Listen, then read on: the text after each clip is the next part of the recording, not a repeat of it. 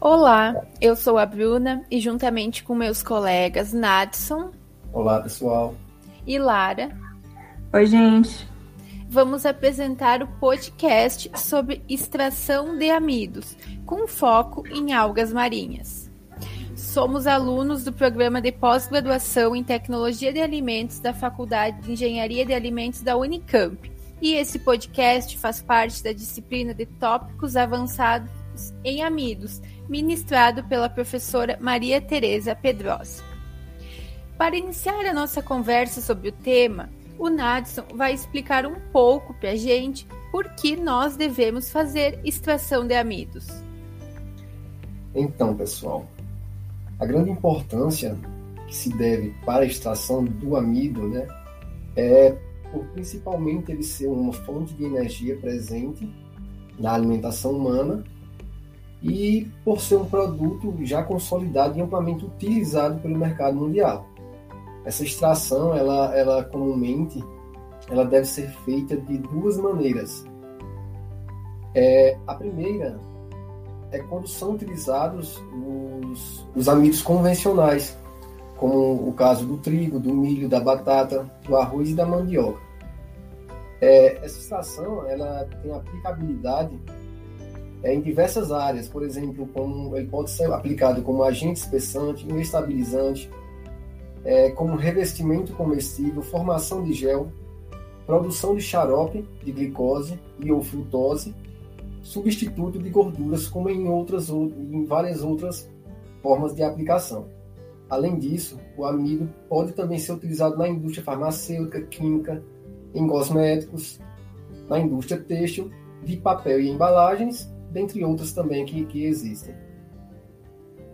Outro segmento que vem sendo muito utilizado e amplamente discutido também na indústria é o envolvimento de amidos e extração de amidos de, de materiais não convencionais, que eles procuram é, desenvolver uma forma que tenha um maior cuidado, uma preocupação maior social, com o desenvolvimento sustentável e local de cada região, é, essa extração possibilita o uso de coprodutos da indústria, como o caroço da manga, como já vimos aqui em algum artigo, considerando que, que seria descarte da indústria. É, esses coprodutos, esses subprodutos, é, geram problemas ambientais, ambientais e econômicos. Também é muito importante levar em consideração a disponibilidade regional, que pode ser aplicado nessa extração de, de, com amidos não convencionais, como é o caso de tubérculos, é, que existe muito, é muito utilizado na região amazônica e no nordeste do país.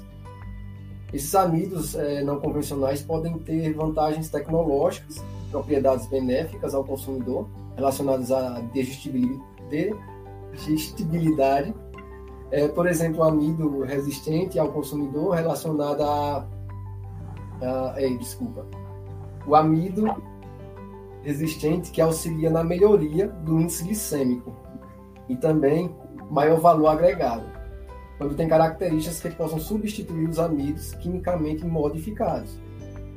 Então tá aí alguma das principais é, formas e, e, materiais que são utilizados para a extração. É, a Lara agora ela vai dar continuidade nos mostrando quais são as diferenças da extração do amido de cereais e de tubérculos. Vamos lá. Existem inúmeras diferenças e elas podem ser discutidas em termos da composição química, extração e rendimento. Tratando-se da composição química, os amidos provenientes de cereais regulares possuem menor percentual de unidade em comparação aos de tubérculos regulares. Além disso, os cereais apresentam maiores teores de lipídios, proteínas, minerais, bem como maior percentual de amilose. Em contrapartida, os amidos de tubérculos têm maior percentual de amilopectina. Em relação ao processo de extração, Nadson, o isolamento do amido de cereais é bem mais complexo. No geral, os grãos, por exemplo, milho, são acondicionados em tanques de maceração para facilitar a remoção das outras frações, e depois cada constituinte é separado por operações específicas e, consequentemente, tem-se a purificação do amido. No caso do amido de arroz, a extração é diferente dos demais cereais. utilizando seu tratamento alcalino ou enzimático para separar as proteínas que estão ligadas nos grânulos. Já em relação ao isolamento do amido de tubérculos, dependendo da fonte, esse processo de extração é bem mais simples, sendo as principais operações seleção, higienização, descascamento, corte, trituração, separação e secagem. Por fim, o rendimento do amido de cereais é bem maior do que o de tubérculos. Agora eu vou fazer a seguinte pergunta para a Bruna. Bruna, qual a finalidade de escolher fontes botânicas de produção rápida e ampla produção para a instalação de uma fábrica de produção de amidos? Bom, pensando em atender a demanda do mercado, é importante que a matéria-prima seja amplamente disponível, que possibilite a produção em larga escala e também que possua um alto rendimento de extração, em torno de 30%. Outro fator que deve ser considerado é a sazonalidade das cultivares.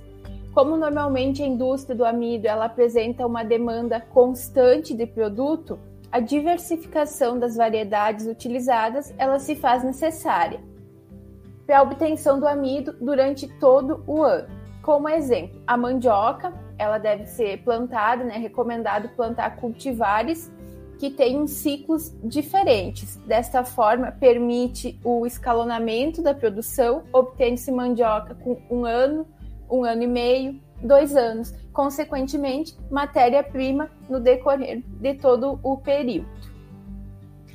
Nadson, agora falando em métodos de extração, os métodos tradicionais podem ser usados para outras fontes não convencionais de amido sem prévio estudo?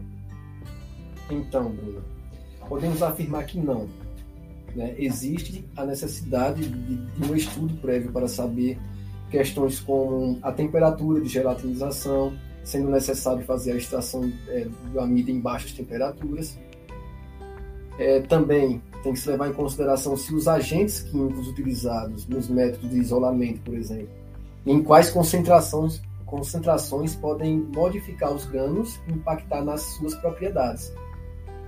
Também deve-se levar em consideração a composição química do amido de interesse.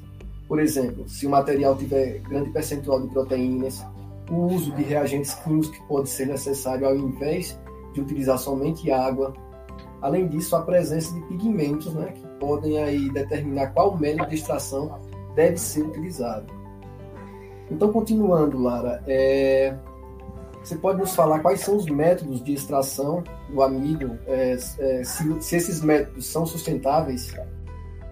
Os métodos convencionais não são tão sustentáveis, pois tem muita utilização de água e reagentes químicos, dependendo da aplicação, certo?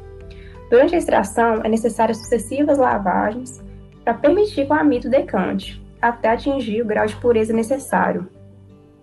No mais, o amido lixiviado pode aumentar a demanda bioquímica de oxigênio em rios, lagos, culminando com o desequilíbrio desses ecossistemas. Além disso, devido à natureza dos reagentes utilizados né, nos métodos químicos de extração, os efluentes gerados podem ser prejudiciais ao ambiente se não forem tratados descartados corretamente. Porém, uma estratégia interessante seria encaminhar essa água residual rica em amido para o processo de fermentação, produzindo outros produtos com alto valor agregado, como por exemplo biocombustíveis. É, pensando do ponto de vista energético, os estabelecimentos poderiam substituir a combustão em fornalhas de lenha para aquecimento solar, dessa forma gerar energia na forma de calor para a realização das atividades. Além disso, seria super válido políticas públicas visando a capacitação e treinamento de pequenos produtores quanto ao gerenciamento de resíduos provenientes do processo de extração do amido, o que também né, estimula outras possíveis soluções. Mesmo assim, devido a esse alto volume de efluentes é, que são gerados, vem despertando né, o interesse na pesquisa né, de novos processos para tornar essa, essa extração mais sustentável. Como, por exemplo, podemos citar a indústria Amidos Pasquini, que está situado lá no estado do Paraná, que desde 2019 vem utilizando essa água residual da extração como fonte é, de geração de biogás. Outro exemplo são inúmeros estudos utilizando tecnologias emergentes como por exemplo o ozônio, aquecimento a seco, ultrassom, né, alta pressão, entre outros, para mover modificações né, na estrutura dos grânulos de amido, dessa forma né, melhorar sua funcionalidade. Agora a gente vai ser mais específico, e por isso vou fazer um questionamento para a Bruna.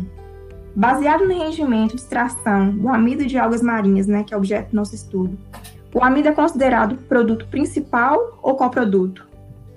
Então, Lara, o amido das algas é considerado um coproduto. É um dos produtos derivados das algas marinhas menos investido. Economicamente, as algas são utilizadas para a produção de agar e alginatos, que são usados como espessantes, estabilizantes na indústria de alimentos. No entanto, o amido é considerado uma impureza na produção desses compostos, uma vez que ele afeta negativamente a força do gel e geralmente precisa ser removido por tratamentos com enzimas. Ainda não são encontradas aplicações do amido de algas no desenvolvimento de produtos alimentícios. Somente a utilização né, desses compostos mencionados e do pó das algas. Continuando com o assunto da extração específico em algas, o Natson vai falar sobre os métodos usados para extração de amido de algas marinhas. Se são realizados em escala laboratorial ou industrial e se é feito o uso de algum reagente químico. Então, Bruna, é, o estudo da extração do amido de algas é, são bem recentes. Então, ainda são realizados em escala laboratorial. Não temos nada nas referências que nos mostrem a industrialização da extração desse amido.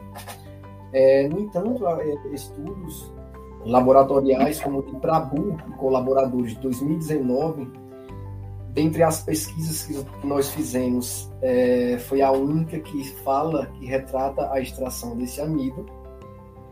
Então, ele extraiu o amido da macroalga verde, uva, o método que ele utilizou baseou-se na extração com água destilada e sucessivas lavagens com etanol absoluto para, para remover a contaminação de pigmentos lipídios.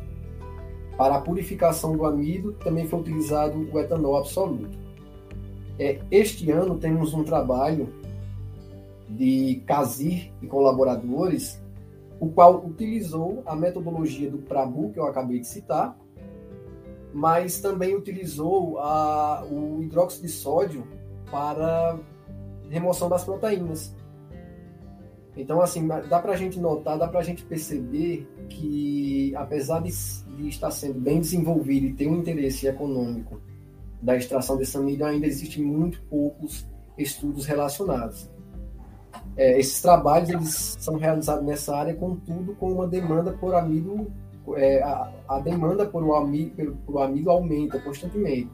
É muito provável que os estudos e a extração desse, desses amidos de macroalgas seja expandido nos próximos anos, até por causa também da grande extensão territorial que nós temos em relação ao litoral.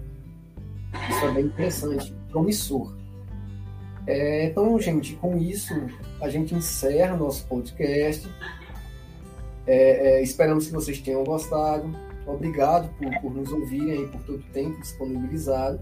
Obrigado à professora. Esperamos vocês aqui no próximo encontro, né? Bruna, Lara, muito obrigado aí pela parceria de hoje e tenham uma boa tarde. Tchau, gente. Até breve. Tchau, pessoal. Até a próxima.